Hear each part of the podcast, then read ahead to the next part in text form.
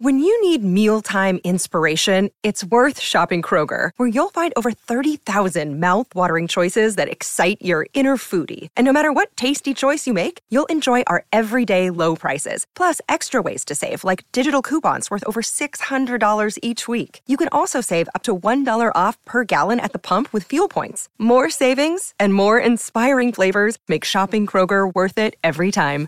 Kroger, fresh for everyone. Fuel restrictions apply. Your brain needs support, and new Ollie Brainy Chews are a delightful way to take care of your cognitive health.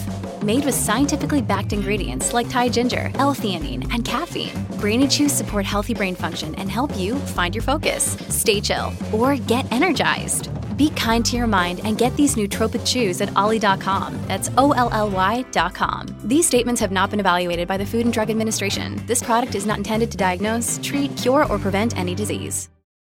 At Evernorth Health Services, we believe costs shouldn't get in the way of life changing care, and we're doing everything in our power to make it possible. Behavioral health solutions that also keep your projections at their best? It's possible. Pharmacy benefits that benefit your bottom line? It's possible. Complex specialty care that cares about your ROI? It's possible. Because we're already doing it. All while saving businesses billions. That's Wonder made possible. Learn more at evernorth.com/wonder. Hola, esto es New Books Network en español.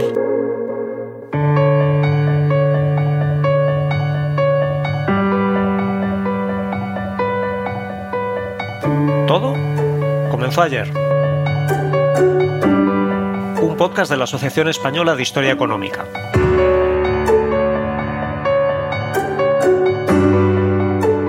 Hola, ¿qué tal? Soy Fernando Collantes de la Universidad de Oviedo y esto es Todo comenzó ayer, un programa para comprender nuestra economía y nuestra sociedad desde una perspectiva de largo plazo.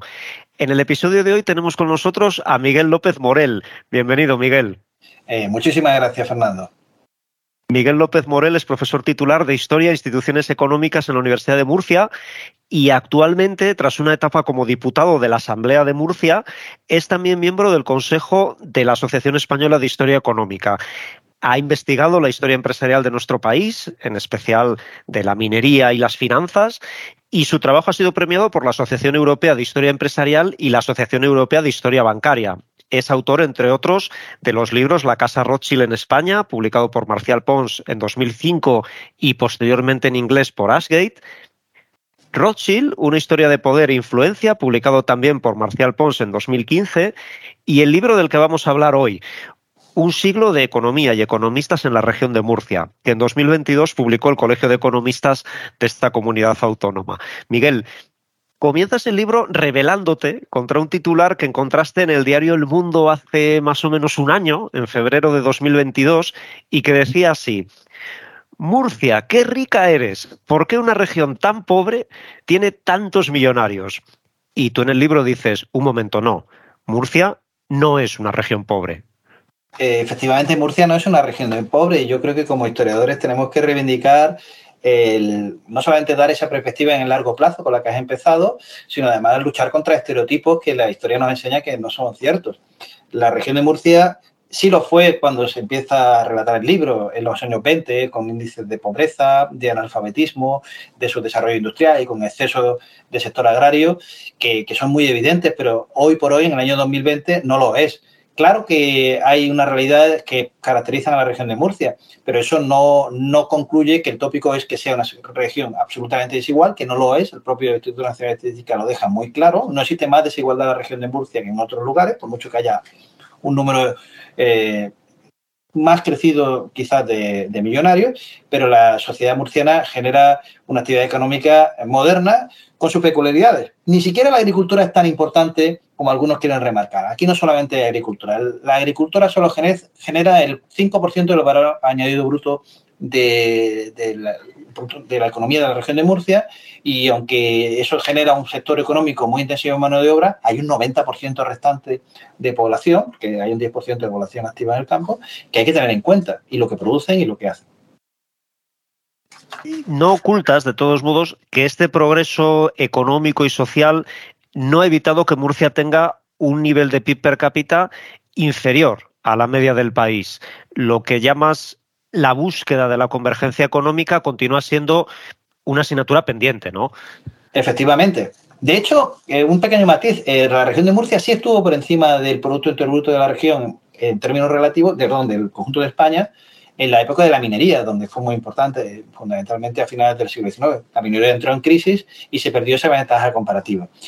Lo que está claro es que la región de Murcia, además de algunos condicionantes que están relacionados con su carácter periférico, pero que también afectan a otros territorios del país, hay otros elementos que sí que explican un cierto retraso que, que habría que atacar en el sentido de la intensidad de la investigación y desarrollo, de la inversión, y luego un factor empresarial claro que desde mi punto de vista destaca, ¿eh? que termina generando pues empresas que no son todo lo grandes que debieran de ser, no todo lo modernas que debieran de ser, y que eh, entendemos que se ha centrado en sectores Mm, más intensivo en mano de obra en algunos casos y no ha aprovechado determinadas sinergias y no ha tenido esa, esa perspectiva que, que, hace que las empresas maduren y se vayan recolocando en el mercado con fuerza y con capacidad competitiva. Hablemos entonces acerca de ese tejido empresarial, porque cuando entras a analizarlo, dices que uno de sus rasgos históricos y que llega hasta el presente es la falta de continuidad. ¿Qué quieres decir con esto? Bueno, es una cuestión muy evidente. Eh, para hacernos una idea, el gran problema que tiene eh, todo el desarrollo de la empresa eh, familiar, que es el 90% del tejido empresarial de la región de Murcia, y del conjunto de España, donde hay mucha intensidad de esa empresa familiar, a diferencia, por ejemplo, de Estados Unidos, donde las grandes corporaciones tienen mayor peso productivo. Pues bien, en la región de Murcia, esa tercera generación, que es la que real realmente marca la longevidad de las empresas es muy estrecho. Solamente un 4% de las empresas familiares van más allá de la tercera generación, en el caso de la región de Murcia. Hay muy poquitas empresas muy antiguas, aunque haya casos realmente llamativos e importantes en, el sector del pimentón o, incluso García Carrión, que es una empresa que se fundó en 1890, que ya no tiene la sede social en Murcia. Pero si contrastamos ese 4% con el 10% de la media de España, nos damos cuenta que efectivamente estamos muy por debajo de la mitad. Estas cifras son de, la cátedra de empresas familiar, donde yo participé durante un tiempo de la región, y no son fruto de la casualidad, es, es una realidad constatada. Las empresas eh, eh, al tópico, las funda el abuelo, las disfruta el hijo y las termina vendiendo al hijo o, mucho antes de que lleguen incluso a las manos del, nieto. Y eso impide efectivamente un desarrollo de unas sinergias, de un tamaño, de una consolidación en el mercado que sería muy deseable para tener empresas competitivas a nivel internacional, lo cual no quiere decir que las empresas murcianas no tengan una perspectiva muy internacional y estén más internacionalizadas incluso que las de otras regiones. Por un, valga, por ejemplo, que no sé si, si hablamos ya incluso de, temas de, consolidación empresarial, el tema formativo. El, solamente eh, un tercio, un 32, subiendo y subiendo por fortuna, de los gerentes de las empresas familiares de la región de Murcia tienen estudios universitarios y evidentemente eso es, es una tara para el desarrollo de esa empresa. Hablas también, Miguel, de que en parte esta falta de continuidad empresarial refleja los cambios en la especialización sectorial de la economía murciana. Sí, evidentemente. Es más fácil centrarse en, sectores que conoces bien, como por ejemplo los sectores exportadores agroalimentarios, que centrarse en nuevos sectores o incluso dejar eh, que sectores no tengan una longevidad por no buscar una competitividad. Un caso muy emblemático, por ejemplo, es de, de que da lástima en el sentido de que qué podría haber pasado en condiciones distintas en la empresa conservera. Murcia llegó a tener empresas muy importantes que daban trabajo a un 30% de la producción industrial y se perdió prácticamente este sector por esa incapacidad de incorporarse a nuevas tendencias de consumo y sobre todo hacer una inversión eh, importante y que está muy vinculada a, también a la capacidad de esos empresarios a adaptarse al tiempo.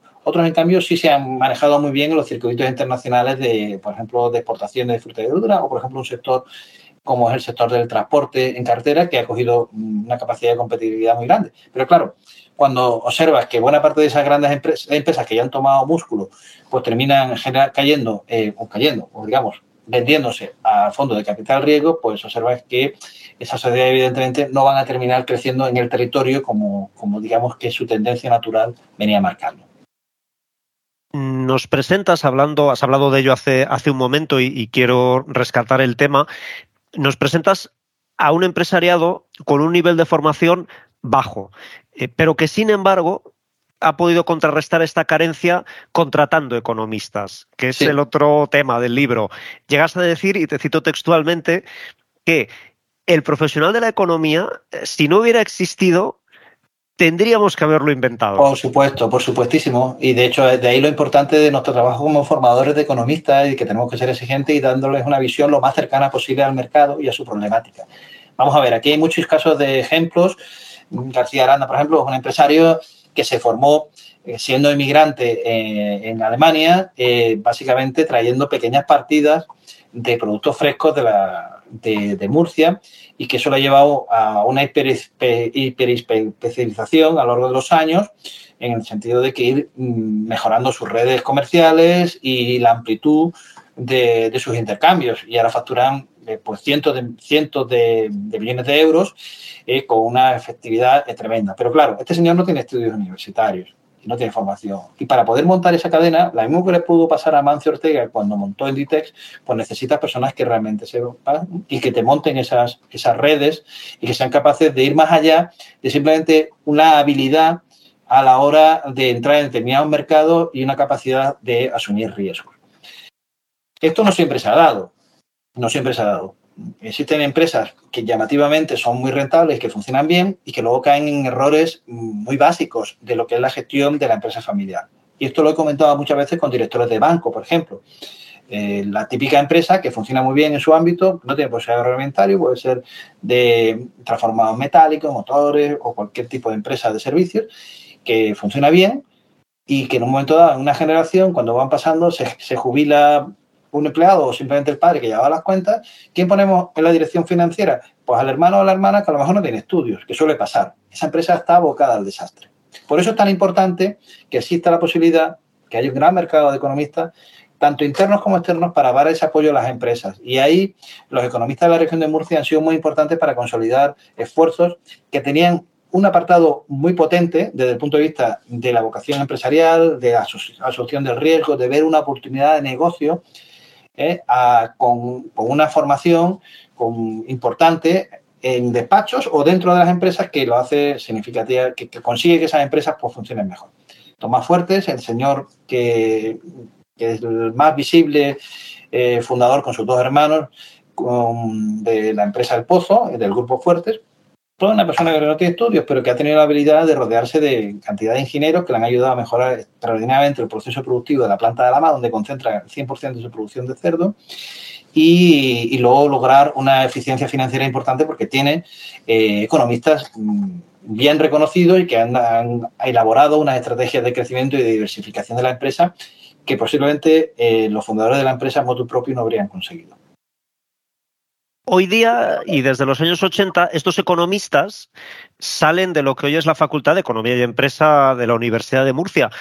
Pero una de las partes más interesantes del libro, creo yo, es la que nos sumerge en un mundo anterior, que es el de las escuelas de comercio, que se crean en la región en la década de 1920 bajo el impulso del Colegio Pericial Mercantil, que en cierta forma es el embrión del actual Colegio de Economistas. Efectivamente. Y no hay que menospreciar estas antiguas escuelas de comercio, porque en sus distintos niveles, porque iban desde las pequeñas escuelas donde entraban niños de 14 años hasta las tres grandes escuelas de superiores de comercio que había en Madrid, Bilbao y Barcelona, eran la única formación que existía para no solamente el comercio, sino la industria y la economía en general, las ramas económicas en general.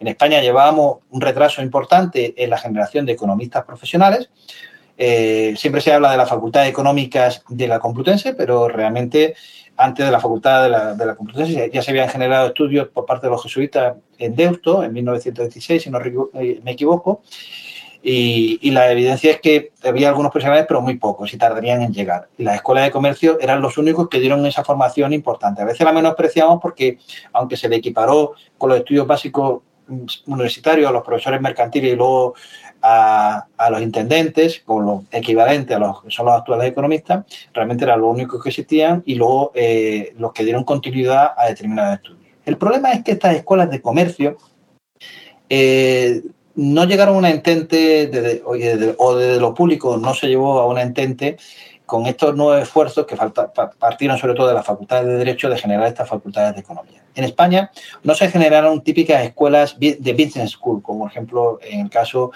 de las écoles francesas o las business school británicas. Eso lo dice José Luis García Ruiz, que hizo los primeros estudios que yo conozco sobre las escuelas de comercio. Y de hecho, las escuelas de comercio fueron barridas fundamentalmente en los, años, en los años 40 y 50, sobre todo cuando se les destrozó el plan de estudio, quitándole su equiparación con los estudios de, universitarios y cuando ya se integraron en la parte de empresariales fundamentalmente, que fue también el origen de muchas facultades hoy vigentes de, economía y de empresa.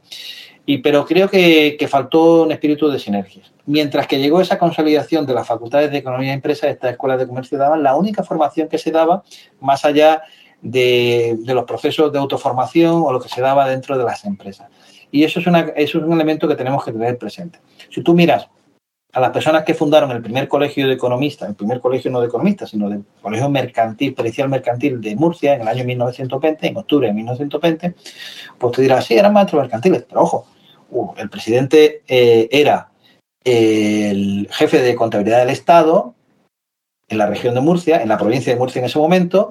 El vicepresidente era el jefe de contabilidad del Banco Hispanoamericano, que no nos olvidemos, en el año 20 era la entidad financiera más importante del país, y luego le seguía una serie de personas que tenían intereses, eh, obligaciones profesionales dentro de, de sectores importantes de la economía murciana de la época que estaba empezando a modernizarse de verdad.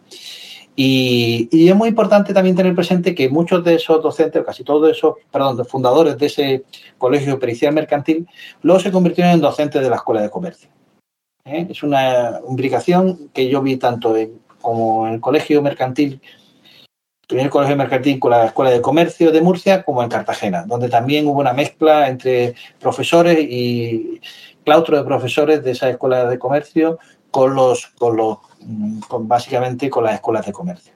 Que sigue manteniéndose, muchos, muchos compañeros siguen vinculados desde las facultades a los, a los colegios de economistas. Yo creo que, es algo, que tenemos siempre algo mucho que aportar en la formación y más allá de la formación, pero desde luego tenemos que tener, hacer un reconocimiento de, de, esos estudiosos, de esos docentes de la economía, en, tanto en Murcia como en otras regiones, que sostuvieron el pulso de la actividad económica que necesitaba de contables, que necesitaba de personas que supieran hablar un poco de idiomas, que supieran desarrollar una mínima organización de la documentación y, realmente eso es muy importante para el desarrollo de una actividad económica moderna. Sin ellos hubiese sido imposible. Por último, Miguel, eh, hoy día los grados de la facultad han reunido ya bajo un mismo marco todos estos distintos estudios encaminados a formar profesionales de la economía, de la empresa, pero nos comentas basándote en datos y no sé si también en tu propia percepción en el aula, el problema ahora no es tanto de aptitud, sino de actitud. Bueno, hubo realmente un boom de, los estudios de economía, sobre todo en los años 70 y 80, que se alarga hasta los 90. De hecho, la curva de egresados de economía llega a un máximo. Y cuando digo economía, estoy hablando estudios de, de la antigua licenciatura de economía, de empresa y de la diplomatura de estudios empresariales, que llegó a su culmen en los años 90 y luego ha ido bajando sucesivamente con un momento de precisamente de crecimiento eh, no estructural, sino puramente coyuntural, en el momento en el que aparecieron los grados y muchas personas que eran diplomados, pues, pues quisieron hacer esas pasarelas para tener esa titulación de grado y equipararse a los antiguos licenciados. Vamos a ver. Eh, yo, yo creo que la vocación, hay que diferenciar la vocación del empresario del experto en administración, dirección de empresas y economista. Son estamos hablando en el segundo caso de expertos que pueden o no tener ese espíritu empresarial. Y, lo ideal sería, evidentemente, que en un contexto empresarial el empresario, emprendedor, tuviera también esa formación. Pero preferentemente eh, en nuestras ramas de economía y empresa, de administración de empresa, y si acaso en ingeniería, donde los ingenieros nos dan lecciones continuamente que también tienen la cabeza muy bien organizada para los negocios. Y las últimas generaciones, pues se ha perdido, es algo sabido entre el gremio, evidentemente, que los grados han, perdido también un poco de calidad, de, concreción, se ha intentado buscar ese camino intermedio entre las empresariales y las antiguas licenciaturas. Y la actitud, pues, con C, pues está más relacionado, siquiera, ¿no? Con, esa cultura mm, esa falta de cultura del esfuerzo y, que, yo creo que habría que recuperar, ¿eh? cultura del esfuerzo, cultura del sacrificio. No obstante, sí observo y veo que hay personas muy, muy preparadas y luego preparándose últimamente también en grados complejos, estudiando grados en administración de empresas, combinándonos con derecho, una tendencia a la internacionalización que no podemos olvidar. Tenemos cada vez más españoles que estudian en otras carreras, en otros lugares, en, otras latitudes, y lo hacen en un número infinitamente mayor que en el pasado. Eh, ¿Habría que ser más exigente? Por supuesto. Habría que exigir que los alumnos de economía y empresa tuvieran un mayor nivel, todos un mayor nivel de formación, por ejemplo, en idiomas, en nuevas tecnologías, por supuesto. Tenemos que demostrar una capacidad de adaptación que a veces es complicado consolidar precisamente no por los alumnos, sino por la incapacidad de los profesores por, por delegar, digamos, sus intereses de grupo, corporativos, y no darse cuenta que, que la universidad tiene que adaptarse a los tiempos. Miguel López Morel, profesor titular de Historia e Instituciones Económicas de la Universidad de Murcia y autor del libro Un siglo de economía y economistas en la región de Murcia. Muchas gracias por acompañarnos en el programa de hoy. Ha sido un gran placer. Muchísimas gracias por contar conmigo.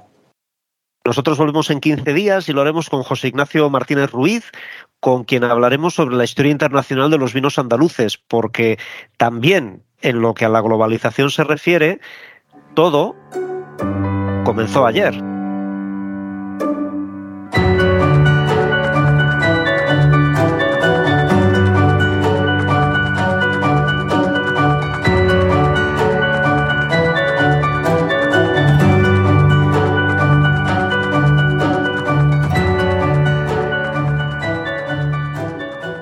Gracias por escuchar New Books Network en español.